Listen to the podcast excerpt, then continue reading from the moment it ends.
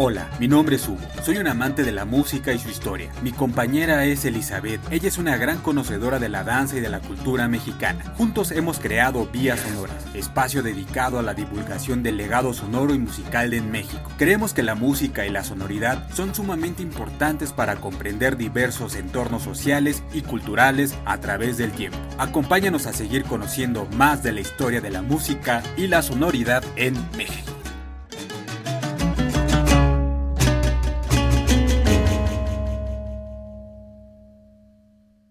Bienvenidos a un nuevo episodio de Vías Sonoras, el número 11, dedicado al retorno de los difuntos, el Chantolo. Saludo con mucha alegría a mi compañera Elizabeth. Hola, ¿cómo te encuentras, Elizabeth? Hola, Hugo, y hola a todos ustedes, nuestros video escuchar. Pues estoy un poco sacada de onda porque nada más no podíamos grabar este programa. Tuvimos muchos problemas técnicos que de verdad, de verdad les contamos que jamás habíamos tenido. O sea, la intención era grabarlo un día anterior y de verdad que no pudimos. O sea, si no era una cosa, era la otra. Lo, lo intentamos así, intentamos de muchas maneras y es la primera vez que nos pasa. Entonces, yo pienso firmemente que es por el tema del día de hoy que vamos a, del que vamos a hablar. Entonces, sí, sí pasaron cosas extrañas, pero estoy muy feliz de que por fin, por fin, por fin estemos aquí grabando nuestro podcast. Sí, eh, no, es más, este, lo atrasamos varios días, ¿no? Empezamos, quedamos un día y no se pudo y luego este, el siguiente día, que, bueno, el día que quedamos no, se pudo y entonces ahorita tenemos dificultades técnicas, pero eh, esperemos que la gente que está en el universo nos, nos dé chance, nos dé chance. Aquí estamos. Eh, bien, pues ¿qué eh, tenemos? Vamos a hablar del chantolo, ¿no? Y de los difuntos, porque se acercan unos días muy especiales para, el, para México, para la gente que, que habitamos este país, y este es sinónimo de fiesta y también de recordar a los que ya no están. Entonces, de eso vamos a hablar.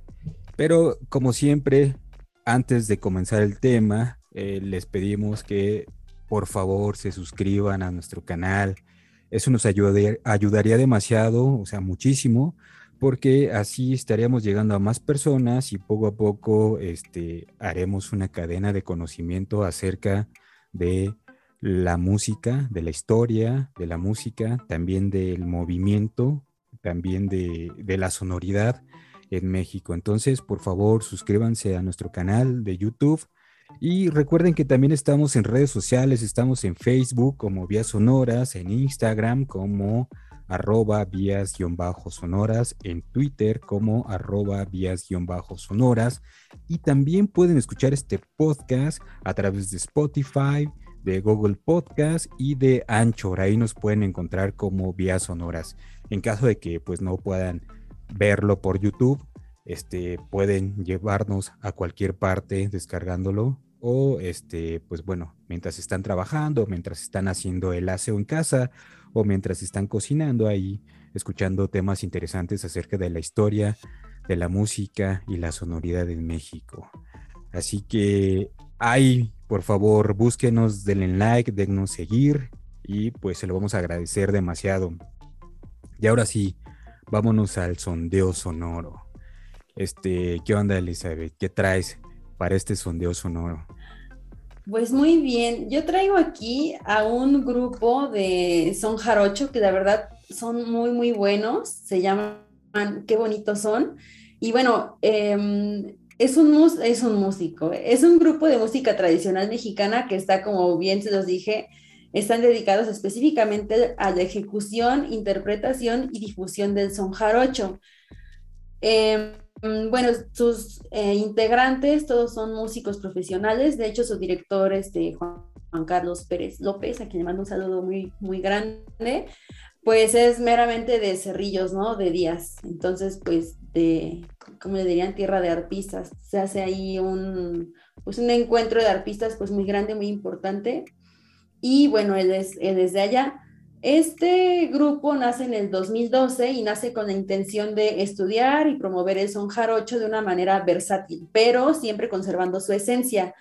Eh, al mismo tiempo experimentan con nuevos ritmos eh, como los afrolatinos, que sin duda son parte pues de esta amalgama de tradiciones que llegaron en, estas, en esta mezcla de culturas musicales, ¿no? Dando fe del antes mencionado, tienen una primera producción discográfica que lleva por título Cerrillos, Maestros Cerrillos, que pueden así, eh, pueden adquirirlo de manera física escribiendo a la página de Facebook de Qué bonitos son. Entonces incluye sones de Veracruz, pero les digo con una fusión bastante interesante.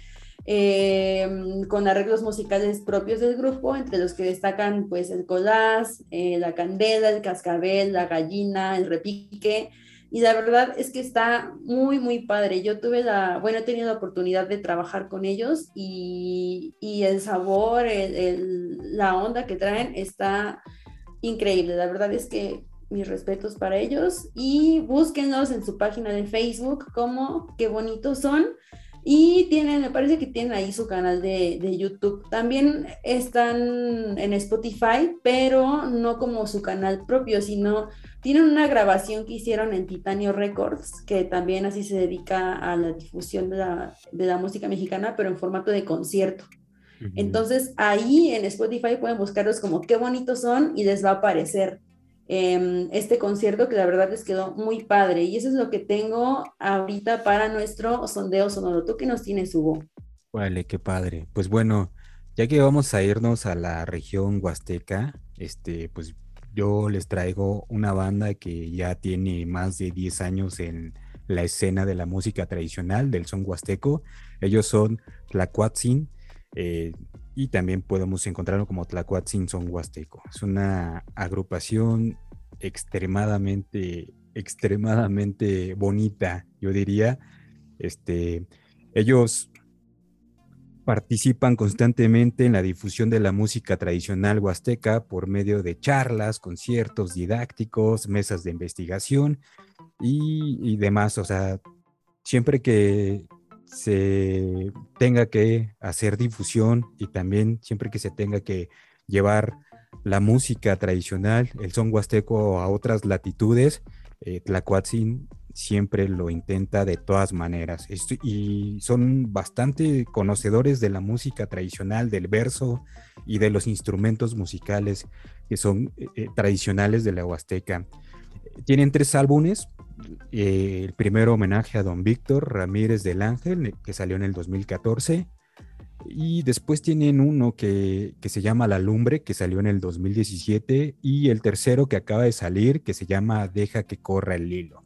Y entonces este, estos tres álbumes los podemos escuchar afortunadamente en Spotify y también tiene su canal de YouTube donde ahí en, su canal de YouTube, este, pues bueno, tienen videos, conciertos, y de hecho, tienen una entrevista que le hacen a don Víctor Ramírez del Ángel, que él es un, extraordinario violinista y este y pues bueno sabe muchos sones. Entonces le hacen una entrevista y platica cómo él comenzó a tocar la música cómo este se aprendió muchos sones. Algo de lo que a mí me, me agradó demasiado fue que aprendían los sones pues de oído no y llegaba el momento en que no, no sabían cómo se llamaban, sino que nada más este, tarareaban un poquito el son y decían, o sea, se lo tarareaban al músico, al músico, así como de, oye, échate esta rolita, ¿no? Este, va así, ¿no? Y ya tarareaban o silbaban un poquito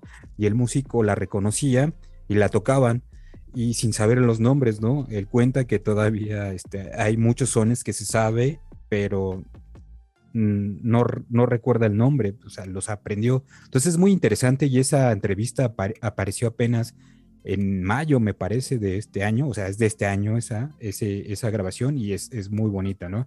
Y son sones que, que son instrumentales, algo de lo que a veces no estamos tan acostumbrados a escuchar estos sones instrumentales, siempre escuchamos como como que están cantados, que tienen letra, que están versados, y, los sones instrumentales son extremadamente bonitos, a mí me agradan demasiado. Eh, bueno, está estos Tlacuatzin han viajado a España, Alemania, Estados Unidos, Canadá y este, pues bueno, varias partes del mundo donde han llevado la música tradicional del son huasteco. Y este como como si tienen sus tres álbumes, la verdad, este yo me la pasé escuchándolos pues, como cuatro o cinco días y encontré muchas canciones que a mí me gustaron. Por ejemplo, la del, eh, del álbum del el álbum de La Lumbre del 2017 tiene una canción que se llama así, La Lumbre, y es, extraordinaria porque es, este, ¿cómo se llama? es instrumental. Y luego tienen otra que se llama la, eh, la, Cecilia, El Gusto, Los Matlachines, La Rosa. Y todas estas canciones las podemos encontrar en los tres álbumes. Entonces, música que nos llega a través de las nuevas plataformas de streaming y que gracias a ese tipo de plataformas, ahora muchos podemos escucharlos.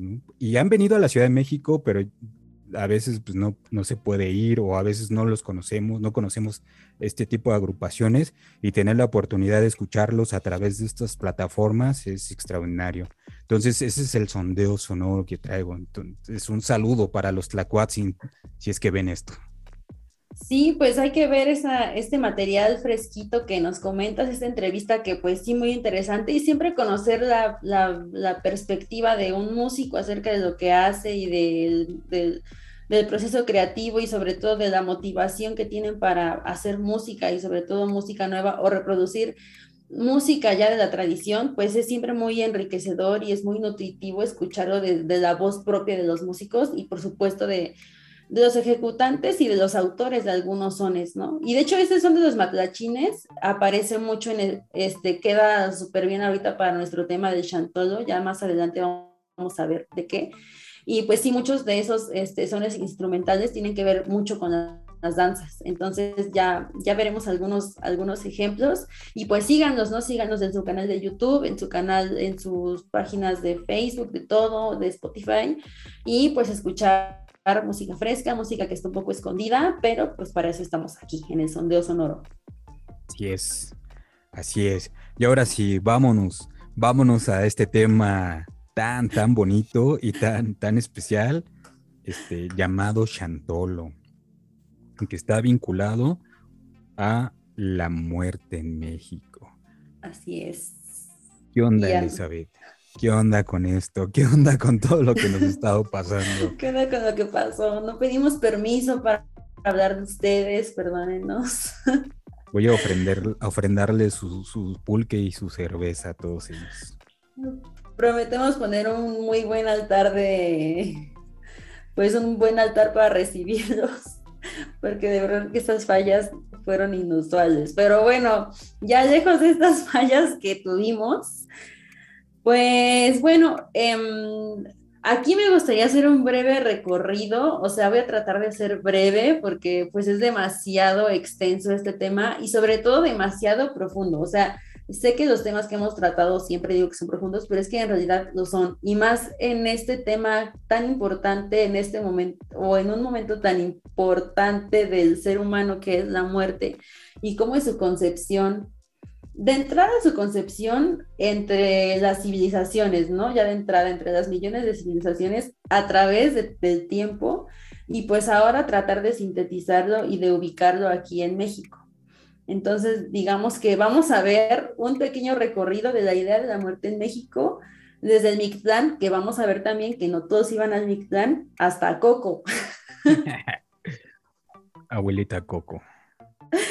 Hasta abuelita Coco, como el meme de cómo me, gustaría ser mamá Coco para sentarme ahí y esperar a que me lleve la verga. Perdónenme, me, me, acordé de Coco, perdónenme, me acordé de ese meme. edítenlo, editen esto. Bueno, sí, porque realmente es una película que tuvo muchísimo impacto a nivel nacional y a nivel, pues, desde el punto de vista de, de Pixar, ¿no? Sí, creo que fue Pixar esta película. Y, o sea, yo recuerdo que fui a verla porque todos me dijeron, no, ve al cine, vas a llorar así con Coco y, y todo el mundo así llorando, ¿no? Así, gimoteando y pues bueno, este, eh, pues supongamos que es un buen acercamiento, pero entonces vamos a empezar sin más este preámbulo, sin más cosas de memes y estas eh, situaciones, pues vamos a hacer este recorrido desde la idea de la muerte en México, desde Mictlán hasta Coco. Entonces, bueno, todo empieza como las cosas que estamos viendo, nuestra temporalidad estamos agarrando desde Mesoamérica, desde, desde el mundo prehispanoso, como le diría aquí nuestro buen Hugo.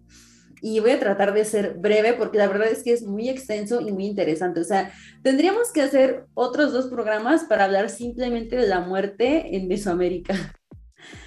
Entonces, bueno, eh, tenemos que existe una idea muy generalizada a nivel mundial acerca de lo que significa la, muerte en México. O sea, este discurso se reduce a que México nos reímos de la muerte, o sea, a través de bromas y dichos que hacen referencia a ella, o incluso se ve con indiferencia. O sea, así nos ven en el extranjero y también nosotros siento que ya asumimos ese papel. Y en últimos tiempos, como os les mencionaba, una vez más, gracias a la industria del cine, pero esta vez a las producciones extranjeras, nos muestra un discurso que para mi gusto es bastante dulzón, aunque no puedo negar por las cosas que vi en el cine que fue conmovedor para muchas personas, pero realmente bastante simplista. O sea, para un suceso tan importante como este y más allá de la misma, este, aparte de dulzón y medio cursi y simplista, o sea, pues con esta imagen que se creó, pues con la que se quedaron los extranjeros, pues que la muerte nada más es este, mariachi, ¿no? Es, y, son demás elementos que desde inicios del siglo XX se han, se han colocado como lo mexicano, ¿no? Entonces eso es lo que tenemos hasta ahorita, porque, o sea, si preguntáramos en, como en la calle, ¿no? O sea, ¿qué significa la muerte en México? Muy probablemente, y debido a la experiencia, te van a decir eso, ¿no? O sea, sí recordar a los difuntos, poner el altar, ¿no? Los, los chavitos, digamos, o, la gente de nuestra edad va a decir, ah, pues yo salí a pedir calaverita, ¿no? O, la gente un poco más este, grande, no, pues yo salí con mi chilacayote.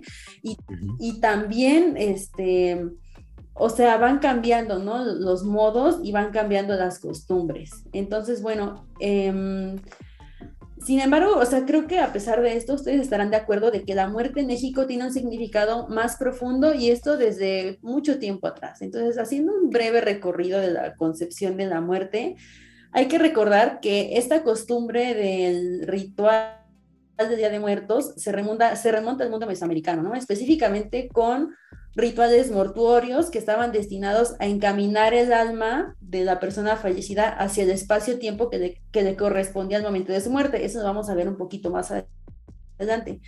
Esto con la función de separarlo del mundo de los vivos para que de esta forma la, la, gente que se quedaba pudiera tener una catarsis, ¿no? Porque obviamente se quedaban con el dolor de la pérdida de un ser querido y bueno, esto a través de una fiesta muy compleja que de hecho le llaman exequias y tiene un, o sea, es un proceso muy complejo, pero que podemos relacionar, o sea, tú lo podrás saber mejor que yo, este proceso de, de demasiados momentos o esta fiesta que tiene muchísimos momentos y que muchas de estas cosas, no todas, se relacionan con el mundo actual, ¿no? Incluso con, pues, con el siglo XXI. Entonces, o sea, hay momentos como al inicio, ¿no? La muerte y su divulgación, ¿no?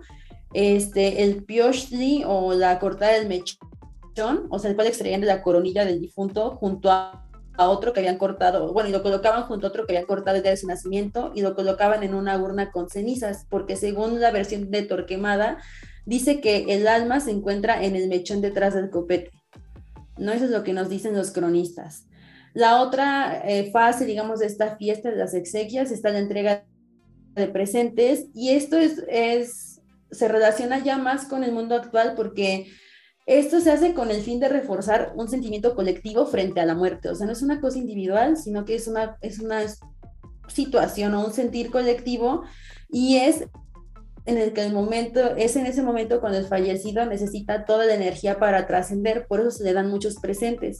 Está el lavado del cuerpo o purificación, la mortaja, que era donde vestían al cuerpo de acuerdo a su condición, facultades y circunstancias de su muerte. Esta es la figura mortuoria, que era la elaboración de la figura semejante al material que representaba a la persona fallecida. Esto casi siempre dependía de gente ya acomodada. Un sacerdote, un, un, rey, como lo menciona Johansson. Este, estaba el discurso de la muerte, cantos de lamentación y danza, ofrendas de comidas, eh, la salida de la casa al lugar de su enterramiento o cremación y la cremación del cuerpo, entre muchos, muchos otros elementos que pues nos podríamos extender aquí horas, ¿no? Diciendo.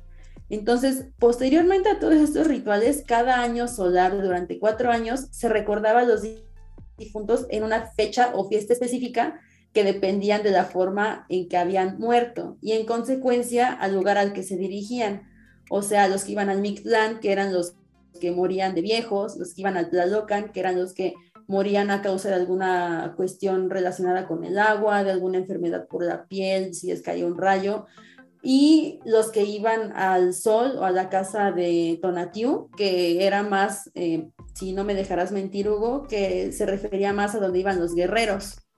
entonces, entonces, bueno, es un sistema bastante complejo que trascendió, ¿no? O sea, todo esto era con la finalidad de ayudar al difunto a su viaje al inframundo, de abrazarlo y de acompañarlo.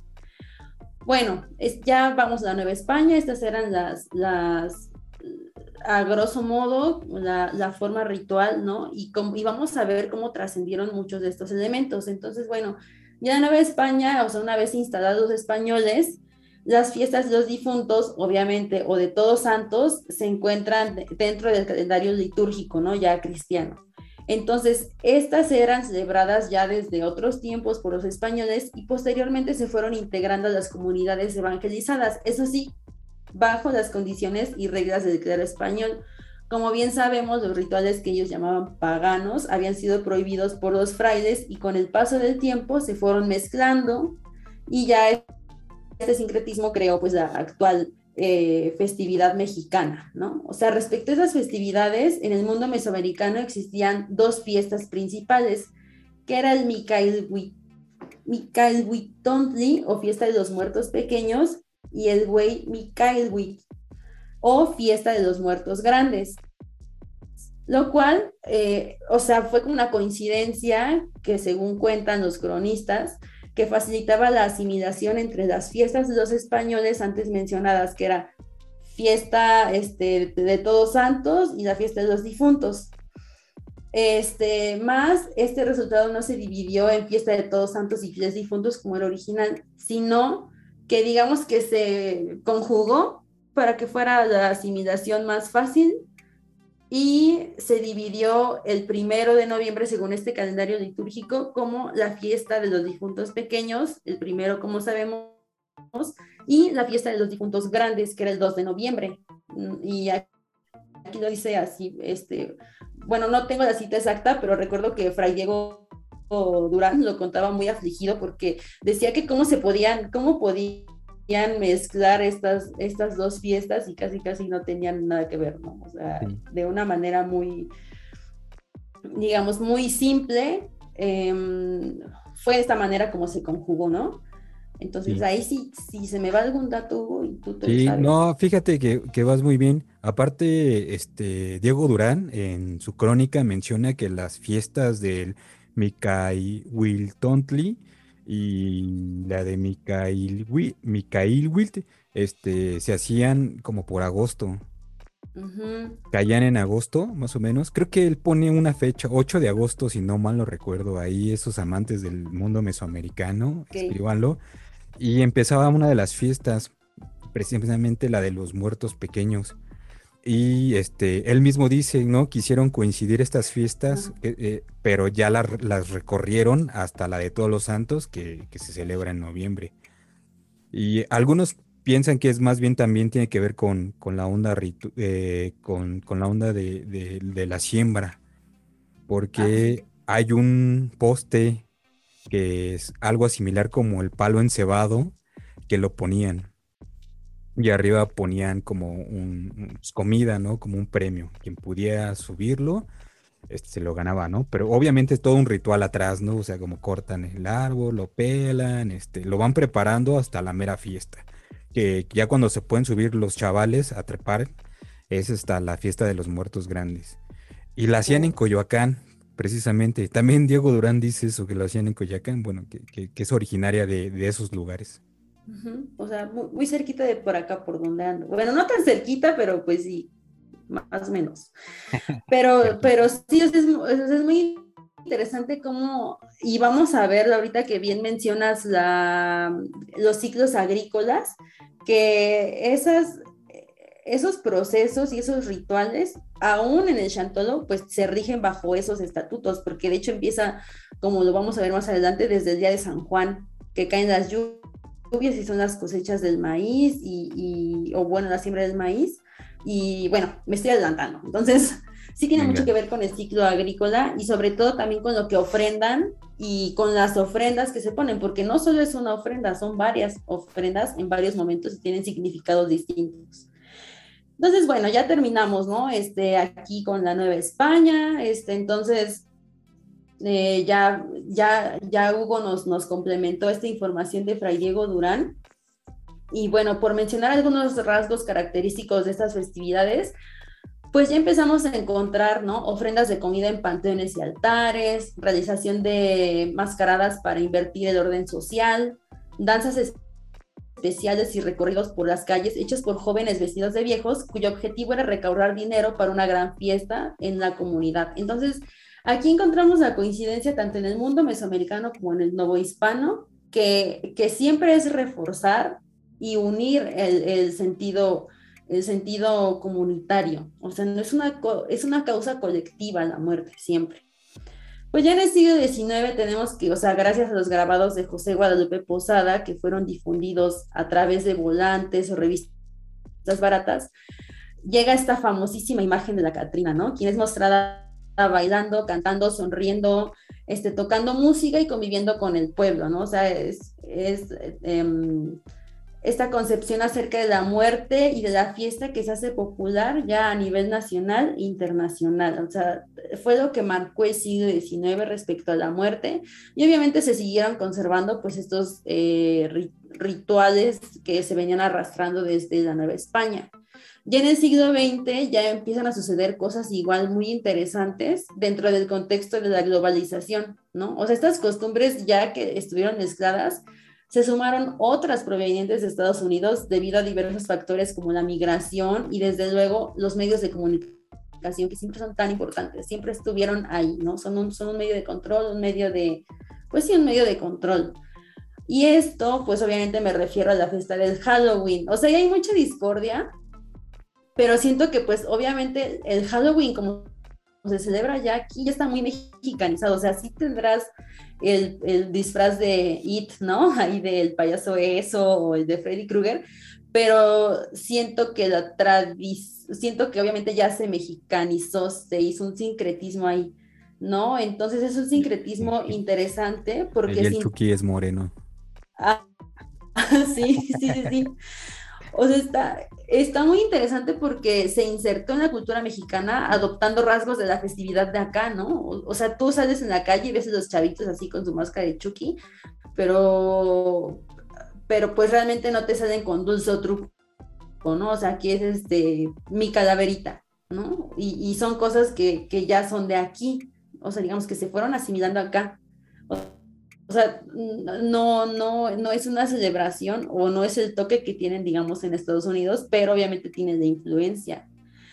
Este, no, o las brujas, el jack, y este fenómeno alcanzó también al chantolo del que vamos a hablar, ¿no? O sea, ahora en el siglo XXI se ha difundido una imagen, y aparte, ¿no? Más más lo que les decía de Coco, aparte de eso, este, ya en este siglo, pues la imagen de Coco, ¿no? De cómo ve el extranjero estas festividades este, a través de esta película. Como mencionaba en el principio, ¿no? Así, pues es Recuérdame y es este, o sea, pues yo creo que ya la mayoría vieron Coco y, pues la cancioncita y pues el niño así de Guanajuato, o sea, sigue siendo ese discurso en el que pues México sigue siendo un pueblito. Sí. Oye, pero hablando ahorita del, siglo XX y todas estas fusiones con este, con, la con, el Halloween y cómo los niños se van disfrazando y con lo que estás mencionando de, Coco, este, yo me he topado ya chavitos vestidos de, creo que se llama Miguel el personaje. Ah, sí. Entonces está Chucky, Miguel y este y, algo ahí raro, ¿no? Porque también participan figuras raras o, no sé, el santo, ¿no? Por ejemplo. Ajá. El, santo en momia, cosas así. Sí, o sea, ya, ya es todo un fenómeno y ya se volvió, eh, o sea, digo, ya se adoptó totalmente y tiene el toque, pues, mexicano, o sea, tiene, porque son niños que incluso en su casa todavía siguen poniendo altar de muertos u ofrenda, ¿no? Como le decimos acá. Y es una cosa que se sigue inculcando en las escuelas. Entonces, digo, está bien porque tienen esa concepción. Digo, y, y porque, la, porque esa fiesta, o sea, ese, ese momento de disfrazarse, o sea, siento que ya es también muy de aquí.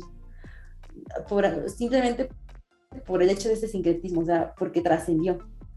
Ustedes ya me dirán si están de acuerdo o no, pero así sucedió. Y sí, ya muchos disfrazados de Miguel, y no sé cómo se llama el personaje principal, y uno que, que se parece a Pedro Infante, pero malo, así, y con su guitarra de, co de pues blanca, así de coco. Sí, los chavitos traen ahí su, guitarra. Sí, ya toda una locura. Sí, pero esto ya alcanzó, te digo, hasta el chanto, o sea, ya hay cuadrillas de disfrazados, pero bueno, es, en un rato se los voy a decir, o sea, ya es Pato Donald, ya hay de todo. Sí. Entonces, bueno, como les decía en principio, el significado de las festividades dedicadas a los difuntos en México es menos simple de lo que parece, o sea, es más que recuérdame, ¿no? O sea, llevan implícitas estas festividades una enorme carga histórica, como lo vimos ahorita, y desde luego simbólica, o sea, es, es muy grande la carga simbólica que tienen, de tal forma que resultaría muy complicado hablar de todas estas líneas en un solo episodio, ¿no? O sea, México al ser un país multicultural, tiene diferentes formas de fiestas, eh, rituales dedicadas a los difuntos. Por eso aquí les vamos a hablar de Chantolo, que lo vamos a ubicar en la región de la Huasteca y sobre todo, bueno, principalmente a los pueblos nahuas de la Huasteca y valguense. ¿Cómo ves, Hugo? Ya después de toda esta introducción súper larga. No, es que hablar de la muerte en México sí este, es bastante complejo es más allá que, cualquier película que esté por ahí circulando. Y este porque tiene raíces prehispánicas y tiene obviamente también tenemos o tiene raíces este de, allá de los europeos.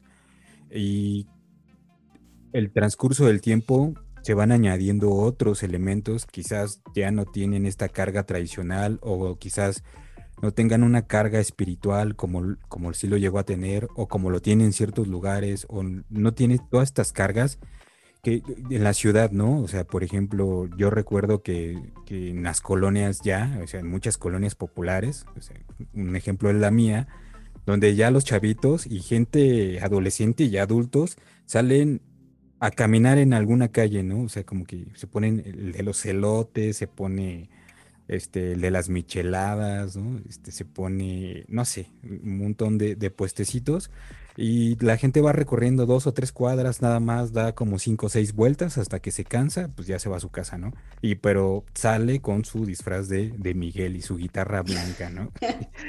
o sale de, de, este, no sé, de de It, ¿no? Que es, que es un personaje que aquí en México, pues yo lo vi este, pues en muchos lados, ¿no? Ahora que salió su segunda película. Entonces vamos viendo cómo ciertas generaciones o ciertos lugares, eh, pues no hay toda esta carga simbólica como sí lo llega a ver en otros lugares. Y aún así, en esos otros lugares, como bien lo acabas de mencionar, también se insertan otros elementos que son eh, ajenos, ¿no? Y que mucha gente puede estar de acuerdo y mucha otra gente de plano dice, no, la tradición se tiene que llevar a cabo como hace, hace cientos de años, ¿no? Entonces se enojan demasiado. Entonces hay una discusión bien interesante y bien padre acerca de qué se debe conservar y qué se debe aceptar y qué no se debe aceptar, pero pues la cultura pues a veces no está, eh, digamos, no tiene no es tan democrática, ¿no? Simplemente se va por un rumbo y ¡pum! No, hay manera de, parar ese tipo de movimiento social y el Día de Muertos lo tiene y en México lo tiene. Entonces e, es un tema súper interesante donde podemos abordarlo como bien tú comenzaste desde, desde Mesoamérica, desde ver los rituales, desde ver los cantos, desde ver la comida, desde ver la preparación de, del difunto y demás. Eh, en Nueva España también se puede ver, claro que sí, se puede ver todos estos elementos y obviamente en el siglo, XX, siglo XIX y siglo XX se puede ver perfectamente. Ahorita tú nos compartiste algo así súper rápido y este que nos habla del devenir de la muerte en el tiempo, en la memoria colectiva del mexicano. Y todo esto lo hiciste para llevarnos al Chantolo, para ese lugar, sobre todo que acabas de mencionar, los pueblos nahuas de la Huasteca hidalguense. Qué bonita región aparte.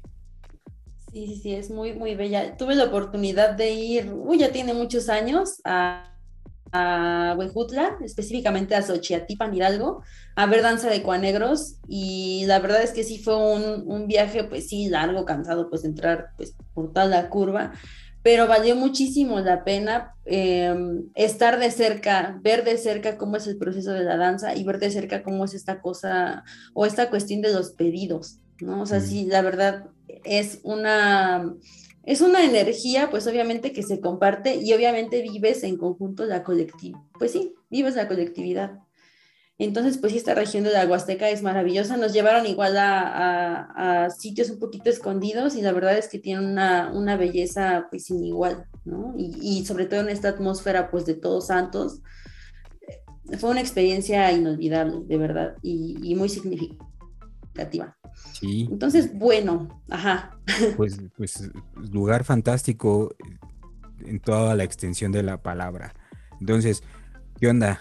¿Qué nos puedes decir del Chantolo? Tú que ya estuviste por esas tierras, por esos lugares. ¿Ya lo viviste? ¿Ya escuchaste música? Seguramente bailaste, danzaste un poquito, seguramente comiste, seguramente tomaste algo, seguramente, o sea, tú tienes todo el contexto, cuéntanoslo, lo queremos saber. Ah, pues sí, efectivamente sí, comí, comí muchos tamalitos, oh, comí carne seca con una, este, pues, o sea, directamente así desde, pues, de la cocina de humo, así una salsa picosísima, pero así súper, súper buena, me tocó licor de jobo, o sea, me tocó de todo ahí, o sea, pegador y pues sobre todo andar este, acompañando a los cuanegros a las casas, te dan fruta, te dan, este, pues sí, un montón de cosas. O sea, nos, vimos, la verdad, eh, beneficiados y fueron muy generosos esa vez allá. Y, y, claro, siempre voy a estar agradecida, agradecida ya con la comunidad de, de Xochiatipan. Pero bueno, vamos a empezar con la parte ya, este, digamos, teórica del Chantolo. Este, bien, pues bueno, el Chantolo también se conoce con el nombre de Santorum, que es una deformación del latín. O sea, cada población de la Huasteca le asigna una denominación. O sea, por ejemplo, para los otomís es Gotu, para los totonacas está Santoro y Xochitl Mikailwit para los nahuas. Por lo tanto, en náhuatl Xochitl este, se asocia a la flor con el tema de, con el alma de los ancestros y Shantolo Mikailwit es el espíritu y Xochitl es la flor del alma. Entonces, bueno, ese es el significado, digamos, eh, podríamos decirlo etimológico, ¿no? Esta celebración de culto de los difuntos se festeja en distintos barrios que conforman el estado de Hidalgo, como, como Huejutla de Reyes, y bueno, aquí se conoce principalmente lo conocemos, digamos, fuera de esta comunidad como Chantolo, aunque con menos frecuencia en esta región hidalguense. más bien es como el nombre popular para nosotros que somos de fuera, ¿no? Se celebra en los meses de septiembre, octubre y noviembre. O sea, es una celebración de tres meses atrás, pero como les comentaba, empieza desde el día de San Juan, que como sabemos es el día en el que super llueve, ¿no? Así siempre caen unas lluvias así increíbles y tiene mucho que ver con esta cosecha del maíz. Entonces, Día de San Juan es, es, un día pues, muy, muy importante para estas cosechas del maíz, para la siembra y la cosecha, ¿no? Que empieza que es 24 de junio, si no mal recuerdo. Si no, me, este, me corrigen, pero sí. Entonces, bueno, más que ser una fiesta anual, tiene mucho más que ver con la cosmovisión de la comunidad nahua que se ha conservado desde pues tiempos ancestrales, ¿no? Como tú mencionabas que hay gente pues que sí defiende eh, cómo se deben hacer las festividades y en tiempo y forma. Y esto pues obviamente con la idea de sus seres queridos, eh, pues sí, el retorno de los seres queridos al plano terrenal y además funciona como un momento que rompe con lo cotidiano, o sea, rompe con, con las jornadas laborales, rompe con, con todo, ¿no? Fortaleciendo a través de la comunidad lazos familiares, comunales, ¿no? Vecinales, a, a través de narrativas corporales, orales, musicales, narrativas culinarias, porque obviamente la comida tiene un lenguaje muy importante en esta festividad y sobre todo de mucha humanidad entre los habitantes de la comunidad, además de que, pues como mencionábamos antes, tiene su relación con el ciclo agrícola. Wow. Eh, eso es principalmente, o sea, de manera conceptual y muy sintética, lo que significa el chantolo para las, las, comunidades nahuas de la Huasteca hidalguense. Tiene un montón de elementos, de, demasiados elementos, nada más desde las narrativas, ¿no? Desde lo que acabas de enumerar, narrativas corporales, orales, musicales, culinarios, y podemos seguir añadiendo más. Se puede entrarle al estudio o al conocimiento de esta celebración del chantolo. Me parece que es fantástica, fantástica. Y que yo, por ejemplo, voy a hacer una confesión. Yo no conocía el chantolo hasta que, no sé, hasta que estoy, entré a la universidad, creo. O sea, no tenía, no tenía como conciencia, como que, como que por ahí, o sea, no, no sabía nada de esto. Y ahora que ya lo conozco, hice un poquito y, este, hemos estado, no sé, a veces platicando de cosas así, pues es, es fantástico todo lo que hacen. Y sobre todo también cómo este, hacen estos lazos, cómo, cómo generan comunidad y cómo rompen lo cotidiano a través de una festividad. Por eso las, las fiestas son bien importantes, porque la transformación del espacio es vital vital no solo para las comunidades, sino también en, la Ciudad de México y en muchos lugares romper el espacio o, utilizar ciertos espacios que son cotidianos y romperlos y llevarlos a un, digamos, a, otro plano es, es, es genial. a mí se me hace fantástico cómo rompen con todo esto. En la Ciudad de México, eh, por ejemplo, las festividades que hacen esto, de romper lo cotidiano, pues son los carnavales. A pesar de que la Ciudad de México, o sea, todos, todos pensamos que son, autos y demás, sigue habiendo en ciertos lugares carnavales y es precisamente esa, esa ruptura del, de la vida cotidiana que, te da chance, ¿no? Por ejemplo, en, los carnavales te da chance de hacer o, pues pasarla bien, ¿no? Y echar, echar el coto, como diríamos nosotros. Pues sí. Pero, y una vez que se termina eso, pues bueno, viene otro ciclo, ¿no? Distinto romper lo cotidiano es sumamente importante y seguramente, Elizabeth, tú que estás metida en estas ondas de las danzas, eh, te has encontrado con otros, otras situaciones similares, ¿no? ¿Cómo, cómo lo cotidiano se hace a un lado en ciertos momentos muy específicos, ¿no? Sí, así es exactamente. Es, es una manera de respirar de la vida, ¿no? Es una manera de darte un, respiro, como dices, una liviane, pero o sobre todo, a pesar de que es un momento que rompe también en momentos, por ejemplo, como esas festividades del Chantolo y en otras muchas danzas, son momentos que rompen con lo cotidiano, pero que también se toman con mucha seriedad, dependiendo de la fiesta.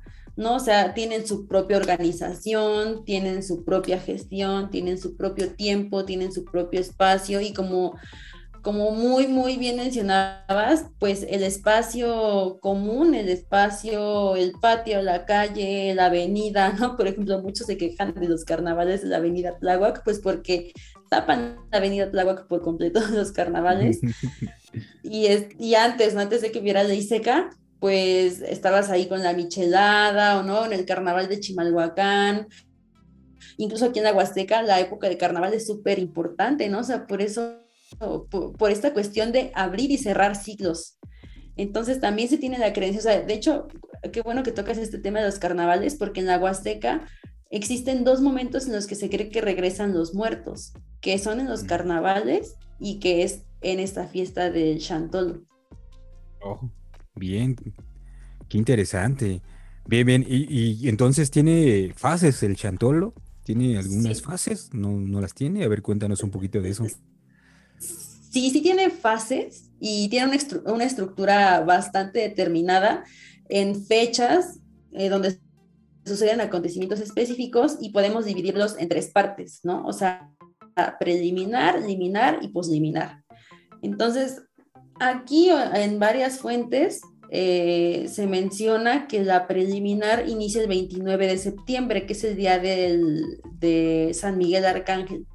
Pero nos podemos ir más atrás a este, a este día de San Juan, 24 de junio. Pero bueno, tomando como frase, como frase, como fase preliminar el 29 de septiembre, eh, les mencionaba, es día de San Miguel Arcángel y es en este momento cuando comienzan todos los preparativos y la elaboración de máscaras, manteles, servilletas bordadas, piezas de alfarería que se van a colocar en los altares. Y un elemento muy importante es que las cuadrillas de danzantes se empiezan a organizar. O sea, los capitanes de las danzas se ponen de acuerdo con los músicos que acompañan a las cuadrillas y se empiezan a convocar a los jóvenes o a las personas que quieran participar. Casi siempre son hombres, como siempre, como en las danzas. Casi siempre son hombres las personas que participan en las cuadrillas. ¿No? Entonces, en esta fecha también es, así muy interesante mencionar que los nahuas tienen la creencia de que las almas de los difuntos son, son liberadas por San Miguel Arcángel y por lo tanto es el momento así ideal para preparar los tamales con la primer cosecha del maíz. O sea, por eso les, digo que empieza desde el 24 de junio con las lluvias de San Juan. Y entonces es el momento en el que se colocan las, las primeras ofrendas, de hecho es el 29, y pues ahí meten tamalitos con este primer maíz, café, chocolate, pan, dulces y obviamente cosas con gustos del difunto. Todos estos elementos se consiguen, obviamente, como estabas diciendo, también tiene que ver con una derrama económica bastante importante porque se hacen mercados específicos y esto refuerza la comunicación en la comunidad y una reactivación económica pues bastante fuerte. Como un dato adicional de este día de San Miguel Arcángel, eh, también existe la, la historia, ¿no? El mito de que San Miguel se toma un descanso y es cuando el diablo anda suelto, entonces empiezan a pasar pues situaciones extrañas. Entonces, por lo tanto, sí. Se les mete el diablo a muchos, ¿no? De verdad que sí, a mí me pasó. A mí me pasó por no poner, de verdad. Por lo tanto, se coloca una cruz de flor de pericón en la entrada de las casas y en los negocios para, para protegerse de las fechuras del diablo. A mí me pasó este año, de verdad que justamente cuando fueron las fiestas de San Miguel de Arcángel me pasaron cosas muy feas, se los juro. Fue la peor racha de mi vida. Oh, oh ese diablo sí anda con todo. Y Sí, sí, y esta flor de pericón, eh, pues, pues sí es muy, muy tradicional. De hecho, es muy, muy famosa. Es una, bueno, esta cruz de flor de pericón. De hecho, hay una imagen de un señor que está tomando una caguama y entonces dice, porque dicen, ay, parece que cuando bebes se te mete el diablo y está el señor ahí sentado en una silla, a ver si podemos poner la imagen. Y tiene su flor, su cruz de flor de pericón tomando una caguama. Estoy protegido. Pero bueno, eso ya no tiene nada. Sí, exactamente. Dije, ah, Qué buen eso lo tenía que saber desde un principio. Entonces ya se lo saben. Cada que beban se pone una flor, una cruz de flor de pericón. Para que no se les, meta, el diablo, y puedan disfrutar bien. Se los digo por, se los digo por experiencia. bien, bien. Síguenos contando más de las fases. Antes de que se nos antoje una chela y, no tenemos flor de pericón nosotros, y sí se nos va a meter el diablo, de, de veras. Sí, no, no.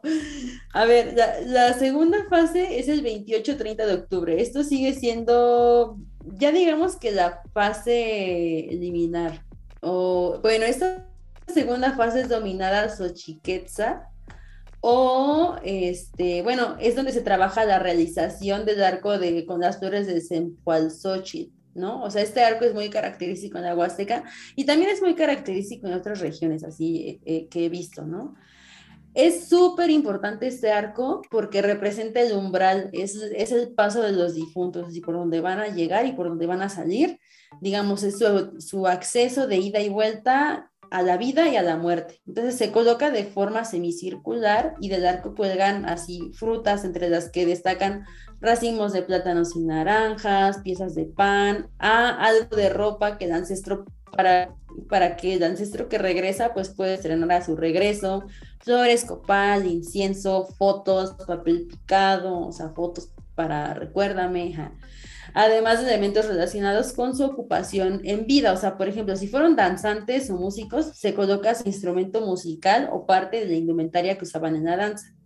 Y entonces, pues, esa es la importancia, ¿no? Ese es el 28 o 30 de octubre, ¿no? O sea, puede ser en, ese periodo. Ya el 31 de octubre eh, ya comienzan las fiestas. Aquí ya podemos decir que son las fases liminares. Entonces, aquí lo manejan como el 31 de octubre, que es la fiesta dedicada a los angelitos, que podríamos eh, tal vez relacionar con los, con los todos santos, ¿no? Obviamente, pues porque nacieron sin pecado, ¿no? Tal vez el pecado de, de, haber nacido, pero pues bueno, muchos fueron, digamos, bautizados, ¿no? Entonces está dedicada a los angelitos, que son los que fallecieron siendo niños. La ofrenda en este caso cambia, o sea, tiene guisos de pollito así sin picante, dulces, chocolates, juguetes, tamales de ajonjolí. Y al mediodía, eh, aquí hay un elemento sonoro muy importante, repican las campanas y se tronan cohetes. Y esto es con la finalidad de que la comunidad ya sepa que, que los angelitos van llegando, ¿no? Las ánimas están llegando ya con el repique de las campanas. Entonces, en este día, pues ya se empiezan a reunir las cuadrillas de danzas como la de negros, pues quienes ya se disponen a hacer recorridos a las casas de algunos barrios. También les llaman, les llaman este, peticiones o pedimentos. Ellos mismos, ah, esto es súper importante, ya vamos a ver en los elementos dancísticos. Ellos mismos, los danzantes, tanto los viejos como los cuanegros, se reconocen como la representación terrenal de los familiares difuntos. Entonces, em, en cuanto a la música, en algunas casas se interpreta música con arpa, pero esto solo para los angelitos, puesto que los nahuas asocian esta música de arpa con la pureza. Eso es la, frase, la fase este, liminar, o sea, ya el 31 de octubre, la fiesta de los angelitos, y empiezan las cuadrillas de cuanegros, de huehues o viejos, y por supuesto la música, pero aquí, solamente aquí, es de arpa por ser considerado así, música pura. Wow. Eso es, así es. Bueno, estamos en la siguiente fase que sigue perteneciendo a esta fase, pues ya donde todo está, digamos, activo, y es el primero de noviembre. Aquí los elementos cambian en cuanto a la comida y la bebida, pues ya llegan los difuntos grandes, y ya hay guisos con chile, bebidas alcohólicas, este, pantalones, sombreros, blusas bordadas, faldas y enaguas. Y otra vez los cuanegros. Aquí ellos son muy importantes en la comunidad y espero hagamos un programa acerca de los cuanegros.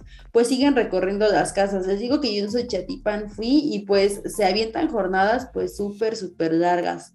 Entonces yo me acuerdo que fuimos como unas 10 casas más o menos y se avientan dependiendo tal vez del presupuesto o de o de qué desde la familia que los, que los llama, depende cuántos sones se echan, ¿no? Ahí bailando. Entonces, este, es importante también aquí, o sea, los negros van a las casas y también que mucha de la ropa que ponen en las ofrendas es para los danzantes, porque como mencioné antes, ellos son la representación de los familiares, o sea, son así la representación terrenal. Entonces, existe un momento solemne también en el que pues el jefe de familia dedica unas palabras a los ancestros que regresan, ahí se sauman este, los alimentos con copal y se hace un brindis ofreciendo primero unas gotas a la tierra.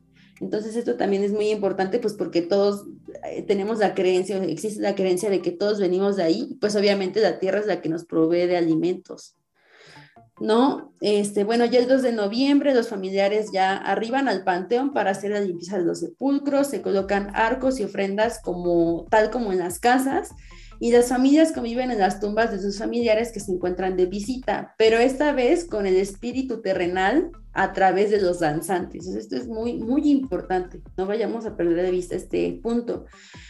Entonces, esto se cree que es una forma de ya irlos regresando al panteón y y bueno, como ir a dejarlos de nuevo hacia la muerte. Por eso se colocan otra vez arcos.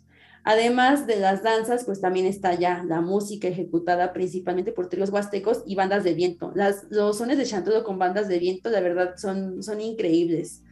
Y bueno, como se mencionó antes, la presencia de cuadrillas de danzas de disfrazados de huehues o cuanegros. Aquí estas cuadrillas es son las que te digo que fueron alcanzadas por, por Estados Unidos y, y, ya no se visten como en la como en la forma tradicional. De hecho, ya hay concursos de cuadrillas así de huehues y los puedes ver en las calles. O sea, desde que entras a, a, a Huejutla, y están por ahí en las calles. Y pues obviamente ya también se hace una fiesta masiva como tipo baile.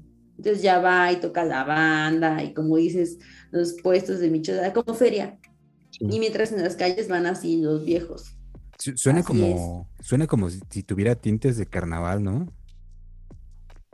Pues sí, más o menos. Sí, sí, sí. o sea, es que sí tiene mucho que ver, pues, Exacto, o sea, por ejemplo, esto de los recorridos, ¿no? Por las calles de los viejos, y pues también van y te piden dinero, algunos, justamente para hacer estas fiestas o para pagar algunas cuadrillas o, para, pues, para ellos.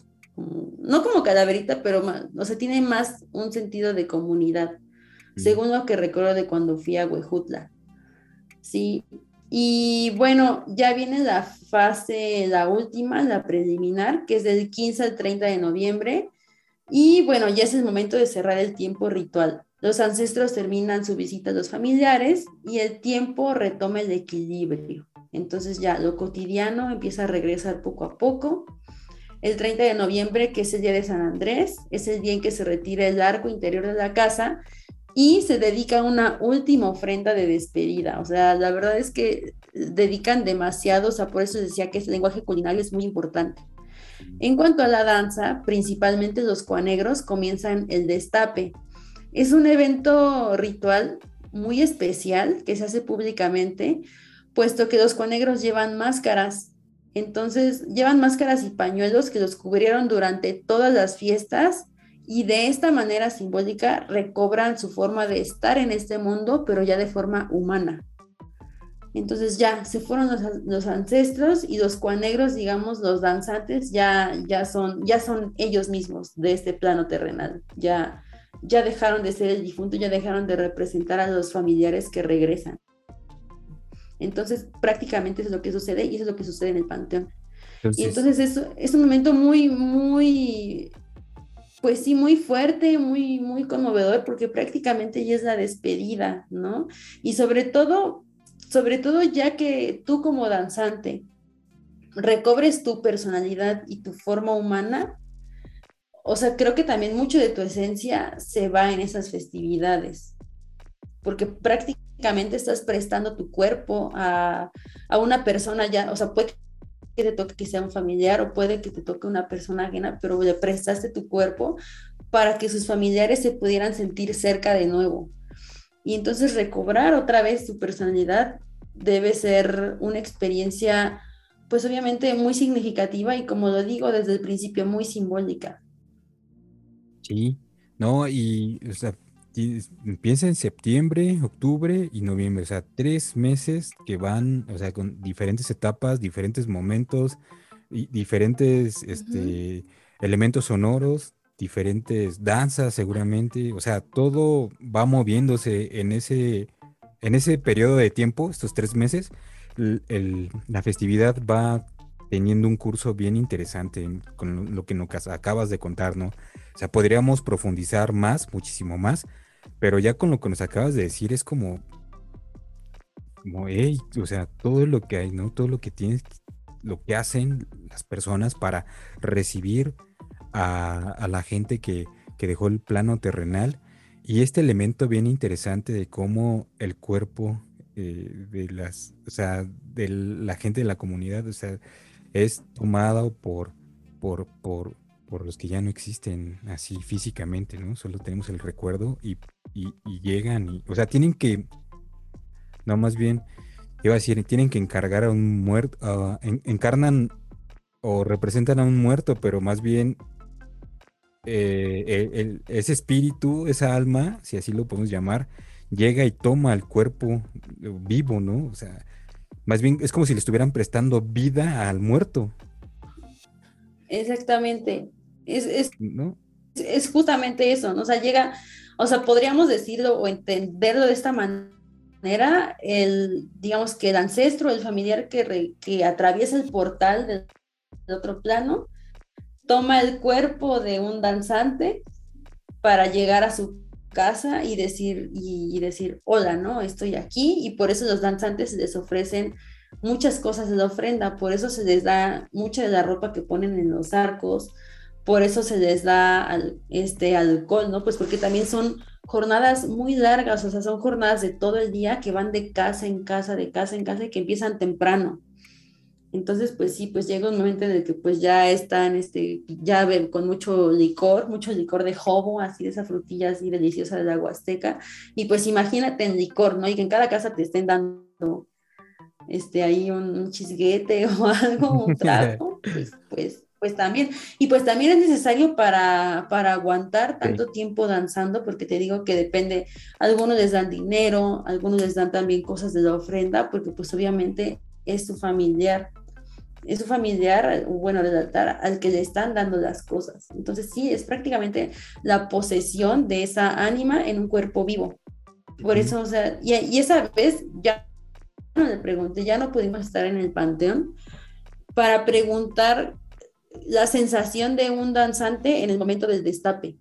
Pero así como es un momento de, pues, que se hace público, o sea, también siento que pues al ser en, una comunidad es una cosa muy íntima, ¿no? Muy, muy cálida, muy, muy, muy personal, ¿no? Pues faltaría saber y ojalá tuviéramos la fortuna de, de, saber la experiencia y la sensación de, de haber, eh, de haber prestado el cuerpo para este fin.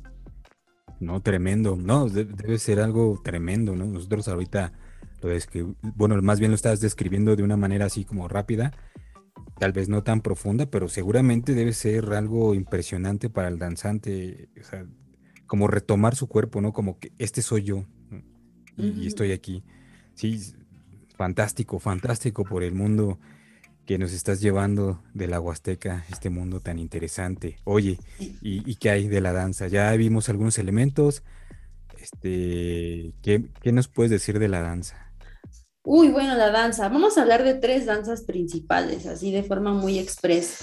Entonces, bueno, ya hemos hablado que durante este periodo rompemos con lo cotidiano y como también tú nos dijiste, los espacios públicos y privados no son la excepción. Se convierten en escenarios donde distintas cuadrillas de danzantes pues recorren las calles acompañados ya de música y danza, desde luego. Entre las principales danzas que podemos encontrar están las que ya mencioné de cuanegros y matlachines, eh, huehues o disfrazados, también conocidos como viejos. Entonces, los danzantes atienden a un llamado que consiste en el sonido también del caracol. Uy, aquí también hay una cosa muy bonita, o toro, con el cual saben que es tiempo de reunirse en la casa del capitán de la cuadrilla con el fin de ponerse de acuerdo con los recorridos. Más adelante les voy a hablar de esta importancia de la concha de tortuga y, del sonido del caracol, ahorita que veamos la música. Bien. Bueno, los huehues. Los huehues o viejos son jóvenes que se den a las calles convertidos pues ya en estos viejos, ¿no? Algunos están vestidos de hombres y otros de mujer, principalmente van ataviados, si son, si representan hombres, tradicionalmente con pantalón, camisa, sacos, botas, guaraches o tenis. Y en caso de las mujeres, que también son hombres, blusas bordadas, faldas floreadas, con un, este, y faldas floreadas, ¿no?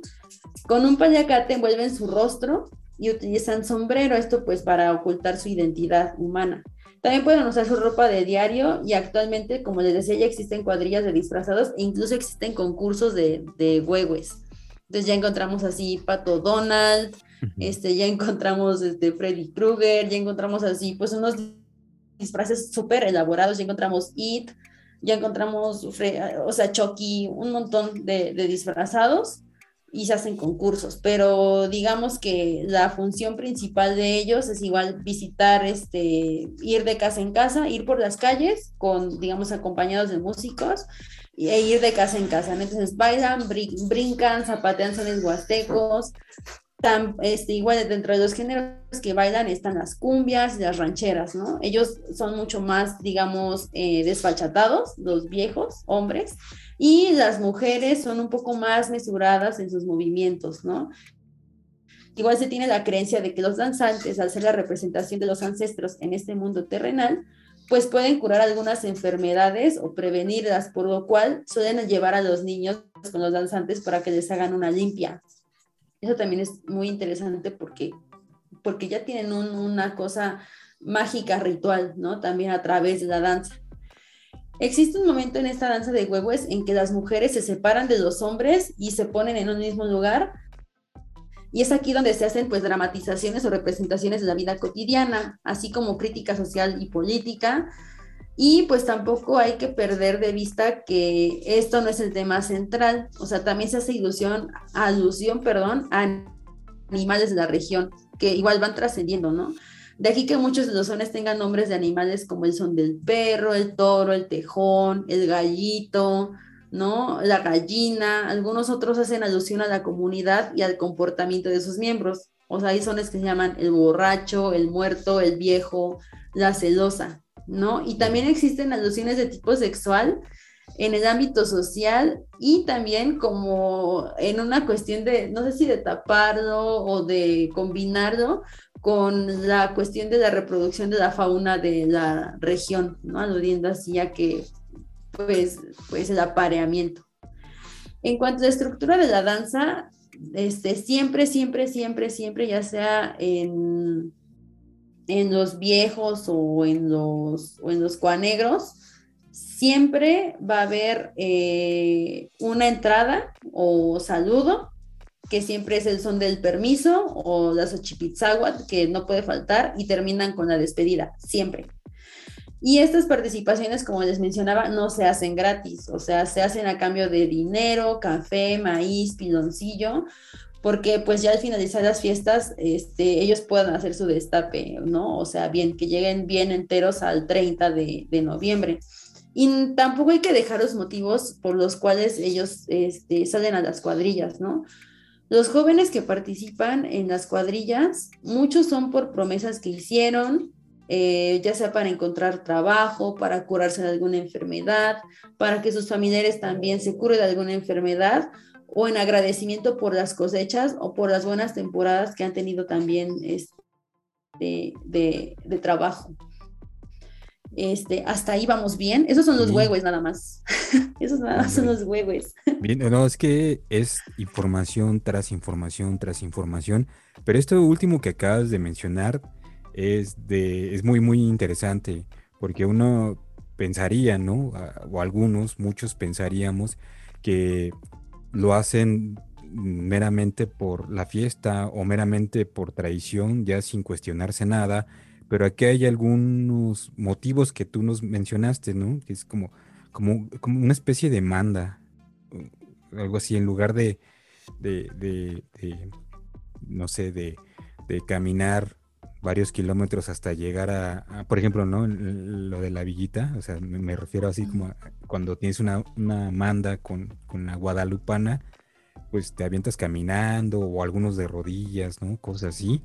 Aquí los jóvenes lo hacen, este, pues, eh, entrándole a la festividad. Y eso también nos habla de lo duro que puede ser para ellos y de lo cansado, porque o sea, están dando una parte de, de su cuerpo para, por, por, por un bien que, que, obtuvieron. Y eso también es como muy curioso, ¿no? Pareciera que no tiene nada que ver, pero ahí, ahí lo tenemos. Y todos los elementos que nos acabas de, de mencionar son, son, son, son muchísimo. También algo que me agradó demasiado es cómo le ponen los nombres a los sones, ¿no? dependiendo de animalitos o de cosas así. Y es como bien padre, ¿no? O sea, cómo su vida cotidiana lo ven reflejado en la música, ¿no? Y lo reflejan ahí. Así es. En la danza, ah, más adelante les voy a hablar de unas, de unas experiencias ahí, de unas cosas que vi con los cuanegros, justamente porque fuimos a verlos allá. Entonces, bueno, pero antes, aquí también hay un caso muy interesante que es el de los matlachines. Esta danza originalmente es de conquista y su oh, significado es matamoros. Los, personajes principales son el diablo, quien lleva un tridente y un morral lleno de corcholatas que simulan dinero. La muerte, que está vestida de monje con su guadaña. Los apaches y los monos o gorilas, así como una cantidad así muy, muy grande de enmascarados.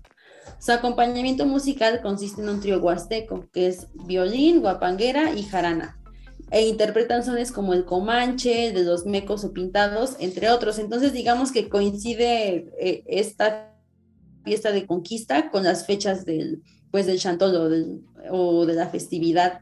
Entonces, digamos que se unen, se unen a este conjunto de danzas de, de, de chantolo o de fiestas de los, de los difuntos. Y bueno, vamos a los cuanegros o juanegros. Una de las variantes tiene tres personajes, que es la que yo conozco.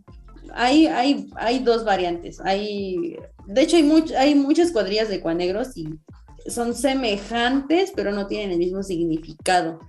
Entonces también se puede considerar como una representación de la conquista. Entonces, esta variación de tres personajes son el negro, el español y la maringuilla, que es la mujer. Entonces, eh, digamos que el negro y el español están vestidos como militares y ambos tienen un rifle y la maringuilla es una mujer que está vestida de la forma tradicional de la Huasteca, falda floreada, eh, blusa bordada y bueno, este como es hombre pues lleva zapatos, ¿no? Y me parece que lleva sombrero también. Entonces, la maringuilla representa a la región y el negro y el español pelean constantemente por ella. Entonces, digamos, ambos llevan un rifle y de igual forma su acompañamiento musical es un trío huasteco. O, en algunas ocasiones llega a faltar un músico, pero el violín jamás falta. Entonces interpretan solos como el este, sones como el comanche, dos miraditas, el cangrejo, el diablo, la celosa, entre otras.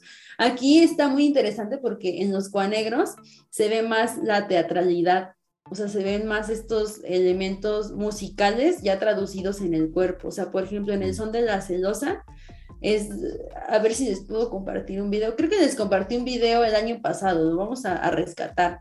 Sí, sí, en, este son de, en este son de la celosa, pues están peleando, están ya, están formados en fila el español, la amarillilla y el negro. Entonces, digamos que van haciendo, digamos, las pisadas hacia adelante, hacia atrás, y este y, y, pues ella no suelta ninguno de los dos, ¿no? Como que se quiere quedar con los dos. O el dos miraditas, ¿no? Que está, están en forma, casi siempre su formación es en forma de triángulo y están peleando, está la amariguilla obviamente siempre al centro, siempre va a estar al centro y van, este, se van mirando, obvio, como dice el nombre del son, se van mirando el, el español y el negro, mientras la maringuilla hace otro tipo de cosas, otras ejecuciones, pero ellos van adelante, atrás, adelante, atrás y se van como, como pichando, como cachando, pues así, dos miraditas. Y hay otro que se llama el matar, donde se ve mucho más clara la teatralidad de que se están peleando por la maringuilla. Entonces, sí hay pasos específicos, pero también está esta representación, por ejemplo, la maringuilla está bailando y de repente el negro la suelta y se esconde y apunta con el rifle al español.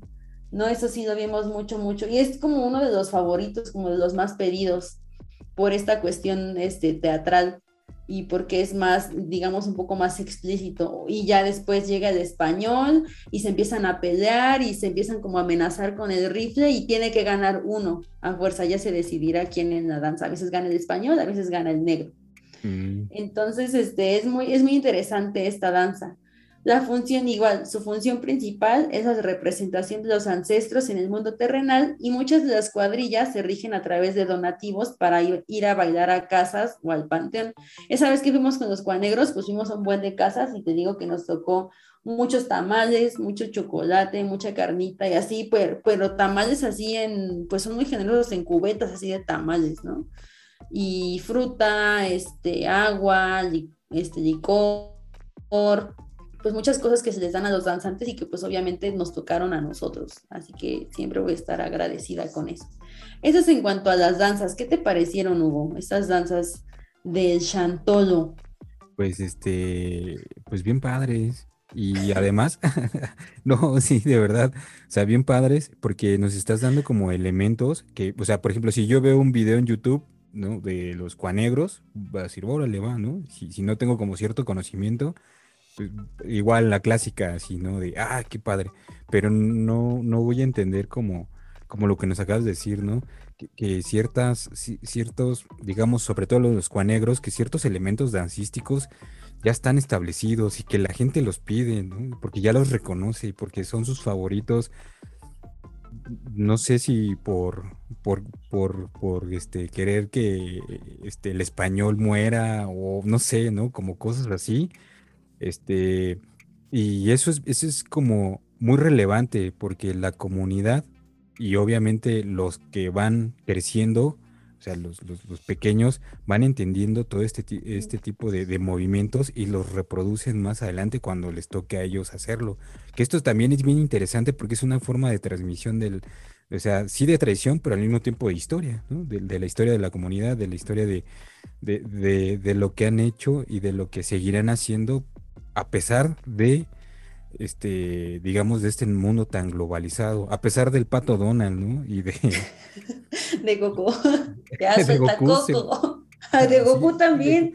Sí, yo me imagino que sí, porque a veces en la festividad del Día de Muertos, este, van disfrazados de cualquier cosa, ¿no? De repente ves una tortuga ninja ahí, y dices, pues, no tiene que ver, pero por ahí andanos. Y, seguramente, pues, con lo que nos acabas de mencionar de cómo estos elementos este, de, la globalización están ahí, pero no impiden que se realice. Eso también está bien padre, ¿no? Porque sí, o sea, sí está un Goku ahí, ¿no? O está ahí este, Coco, ahí está el Miguel, pero, o sea, eso no impide que, la celebración continúe. Ajá, exactamente, es ese, es ese sincretismo que te digo que, o sea, a pesar de que esté Goku, a pesar de que esté Batman, a pesar de que esté Mickey Mouse, el pato Donald y toda su tropa, están bailando sones de Chantolo y están bailando sones tradicionales con música huasteca, con son huasteco. Entonces, o sea, no, no se ha perdido, digamos, del todo, más bien fue un elemento que se integró y pues trascendió de manera de tal manera que ahora se hace un concurso de cuadrillas y entonces esto llama a los jóvenes a que sigan ejecutando estos sones y a que sigan esperando esta festividad, ¿no? ya sea disfrazados o ya sea de manera tradicional.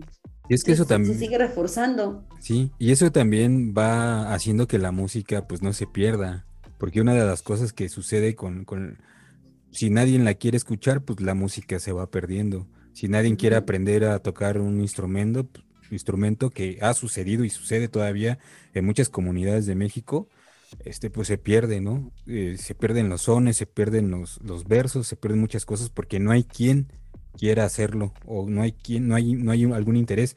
Y aquí pues, ah, bueno, desafortunadamente o afortunadamente, todo depende de cómo lo vean, este, a pesar de que esté un Goku y una tortuga ninja ahí, este, un Ben 10, ¿no? Casi, un Pokémon, casi, casi. Sí. Este, pues la música ahí se está, este, sigue sonando, que eso es muy importante que la música siga sonorizando, porque es una forma de sonorizar la, pues, la fiesta, ¿no? Totalmente, porque tiene sus, sus elementos, ¿no?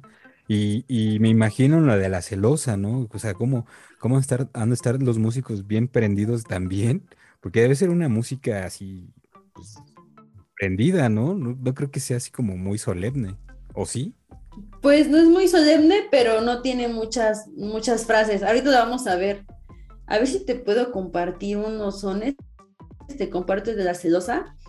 Pueden ser muy largos, pueden ser tan largos o cortos como lo pidan eh, en las casas. Este, no creo que sean tan prendidos, son más prendidos, o sea, en cuestión como de festivos o estridentes tal vez, los que son con bandas de viento, pero eso tiene que ver más con los huehues. Mm. Pero está, esos los pueden encontrar en Spotify. Hay muchos este, sones de Chantolo con banda de viento.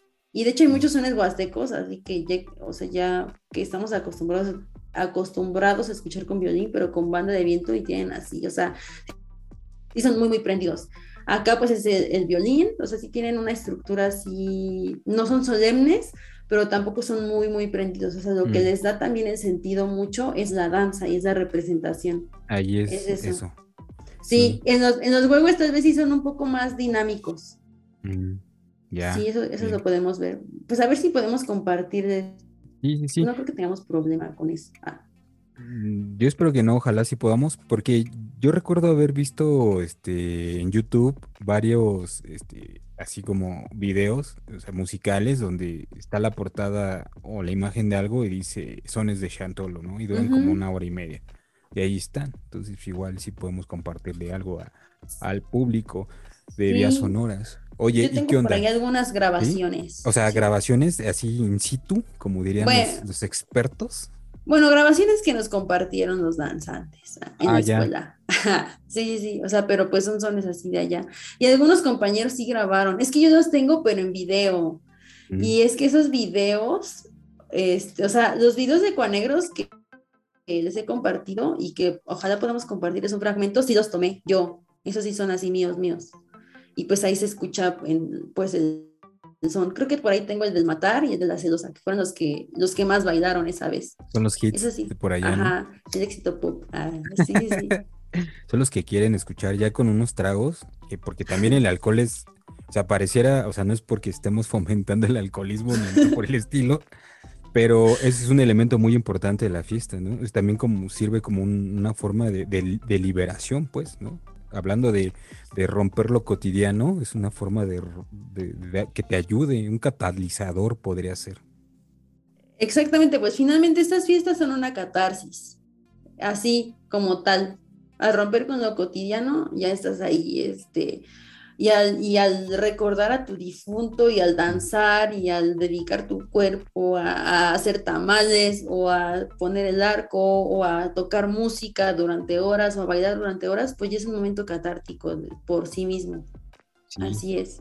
Oye, ¿y qué onda con la música? Hablando de cómo, cómo el, el elemento sonoro, la música, ayuda a esta catarsis colectiva. Sí, pues dijiste algo muy importante, que la música es muy importante, importante porque rige.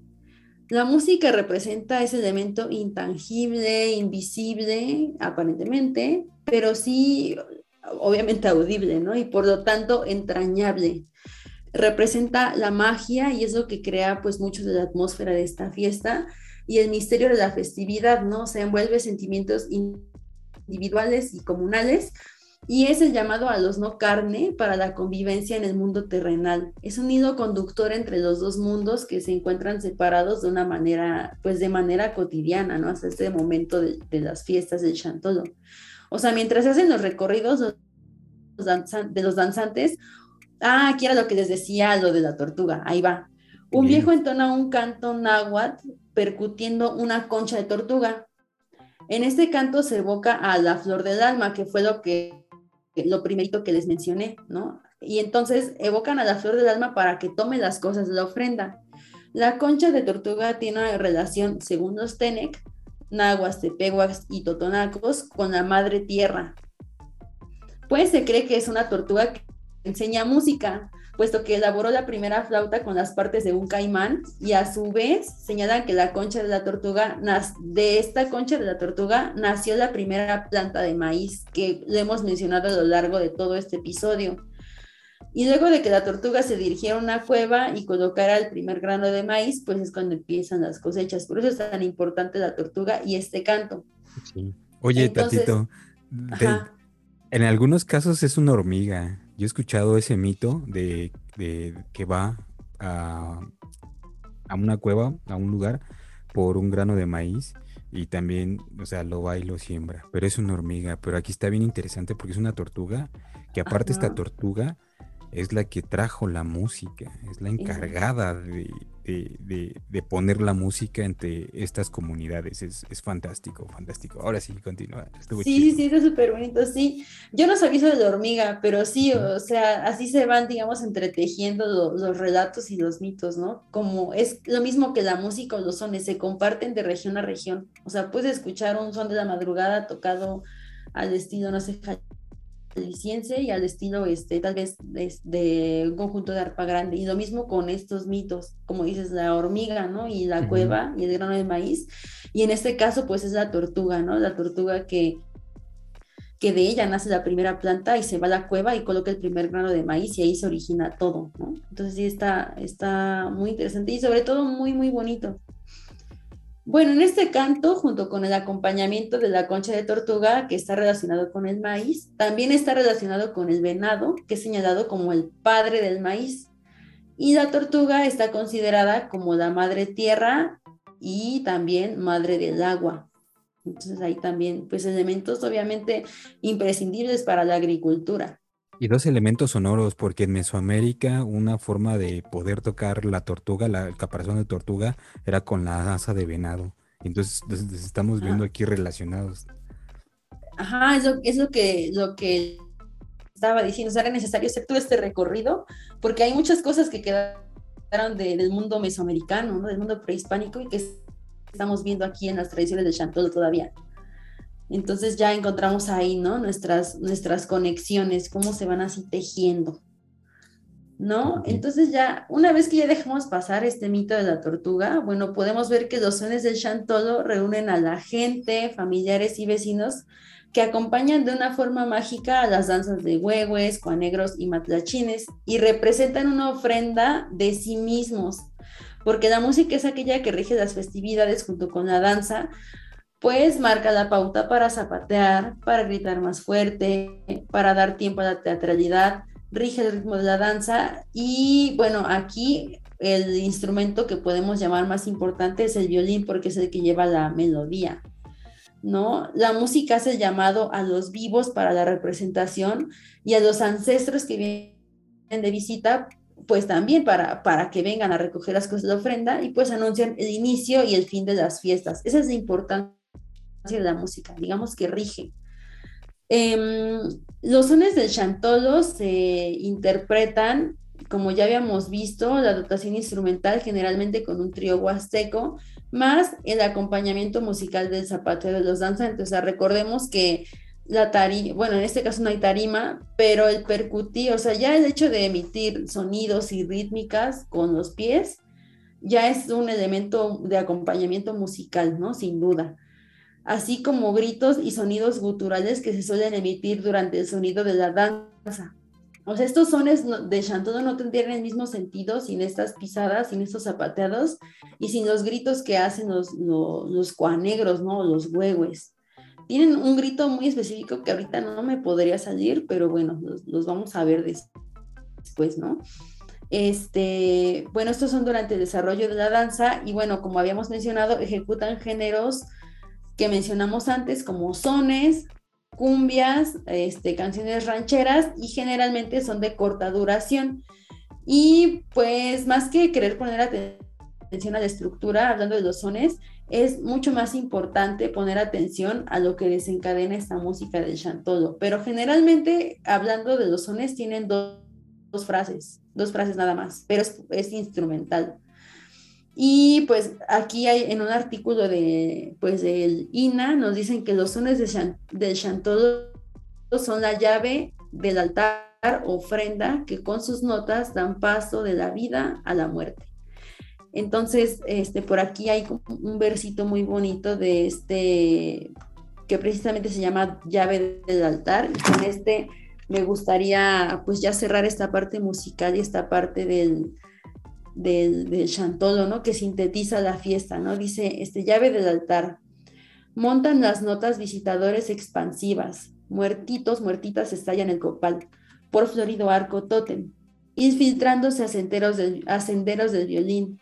Danzarín desliz como fragancia al día. Se transforman falsete a tónica tormenta. Despalabran la noche con sus párpados oníricos. Jaraneros rostros muertean, guapanguera profunda y, ay, perdónenme, lo leí muy mal y lo corté. Entonces, corta eso, Hugo, por favor. Este, a ver si nos enojan los de Chantolo. Sí, entonces nos quedamos en que los sones de Chantolo son la llave del altar ofrenda que con sus notas dan paso de la vida a la muerte. Eso es lo que hace la música. Eso es, eso es lo que hace la música en combinación con la danza. Les vamos a compartir un verso muy bonito, de hecho vamos, vamos a ver si lo podemos poner con encabezado, como, como parte de, de, nuestro, pues sí, vamos a compartírselos, este llave del altar, porque es muy bonito y sintetiza esta, esta fiesta del Chantolo. Entonces lo que, puedo, lo que podemos concluir, o en este caso después después de haber dado todo este recorrido enorme y muy complejo que pues no cabe en un programa, ¿no? Es gigante. Pues es que este, este sentido de la muerte, pues sí es más que, que los mexicanos nos reímos de la muerte, bromeamos con ella. Es cierto, es totalmente cierto porque ya es una cosa que se popularizó, pero también hay que voltear a ver la parte simbólica y también voltear, a ver al interior, ¿no? Yo siempre he dicho que la danza es una forma de reconocerte a ti mismo y de reconocer a los demás. Lo mismo sucede con la música, ¿no? Entonces, si no te reconoces a ti mismo, ¿cómo, vas a poder ver con empatía? ¿Cómo vas a poder ver como en un sentido humano a otras personas y sobre todo las personas que te rodean?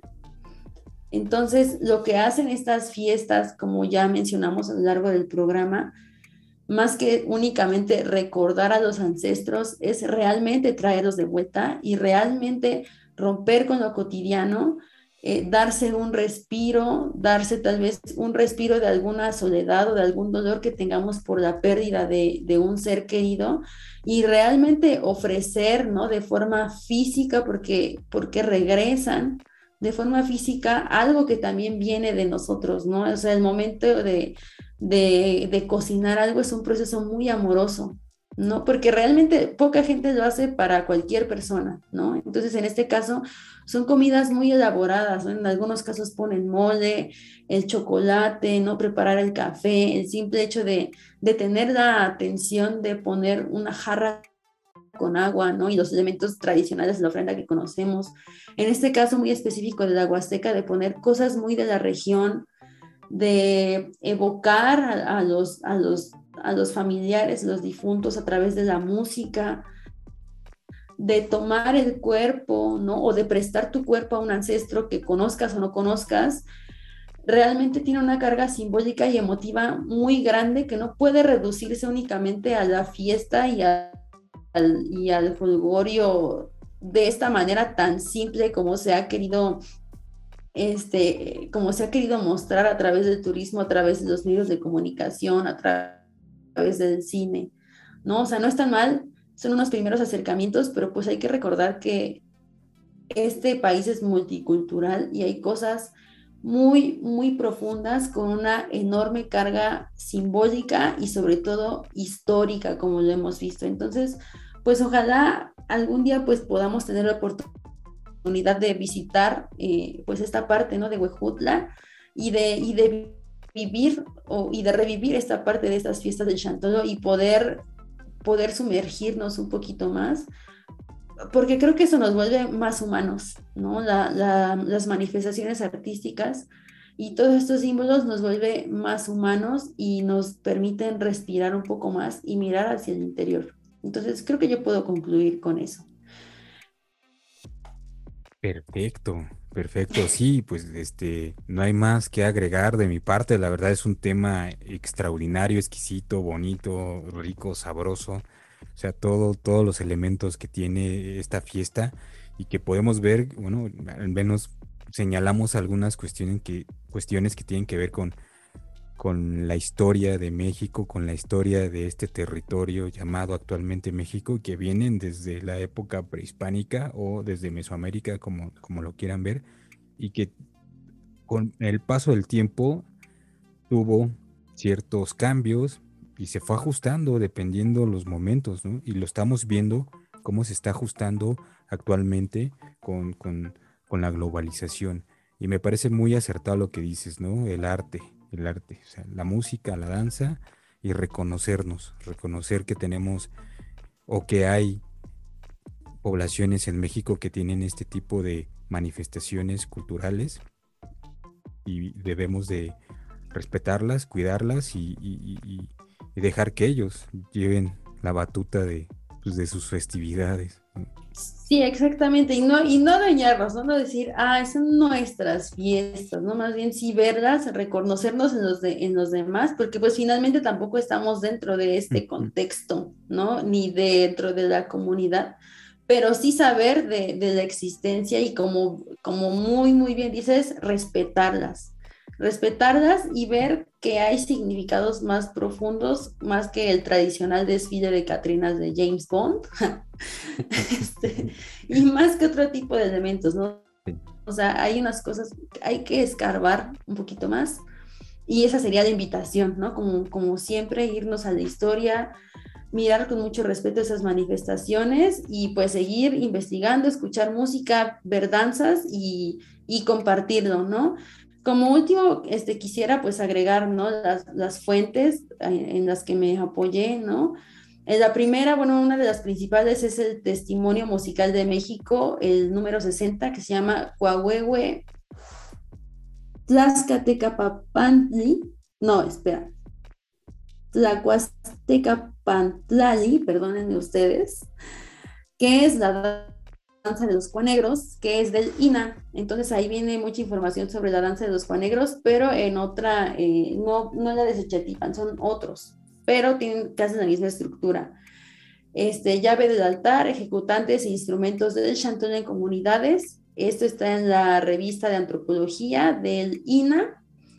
Y bueno, este, de un lugar en el paraíso también, fiestas y ceremonias tradicionales de los pueblos indígenas de México, que es de la Comisión Nacional para el Desarrollo de los Pueblos Indígenas. Y bueno, esas serían las fuentes principales. Vamos a tratar de compartirles más cosas pues, para saber más. Y eso sería todo por mi parte después de toda esta guaguara extensa que nos echamos acerca de, de, los, de los ancestros que vienen. Y pues después de tantos intentos de hacer este programa, pues no sería justo este, no habernos extendido. Entonces, espero que, lo hayan disfrutado como, como nosotros este, este viaje a través de la historia, a través del inframundo, a través de, todos estos aspectos tan mágicos. Y pues recordar que este, compartir es resistir. Y por favor, síganos en nuestras redes sociales y suscríbanse, por favor, mucho al canal de, de YouTube. Y pónganos sus comentarios para decirnos todo lo que ustedes quieran. Todos los comentarios son bienvenidos. Y pues si han tenido experiencias con el chantolo, pues cuéntenos, nos gustaría leerlos. Ahora sí, en serio. y recuérdenos, recuérdame. Pues bueno, muchísimas gracias Elizabeth por llevarnos a este viaje tan fantástico. Este, y ya no voy a ver al chantolo con los mismos ojos a partir de hoy, ni escucharlo. Espero saborearlo algún día. Muchísimas gracias eh, por escucharnos. Nos vemos en el siguiente episodio. Recuerden, compartir es resistir.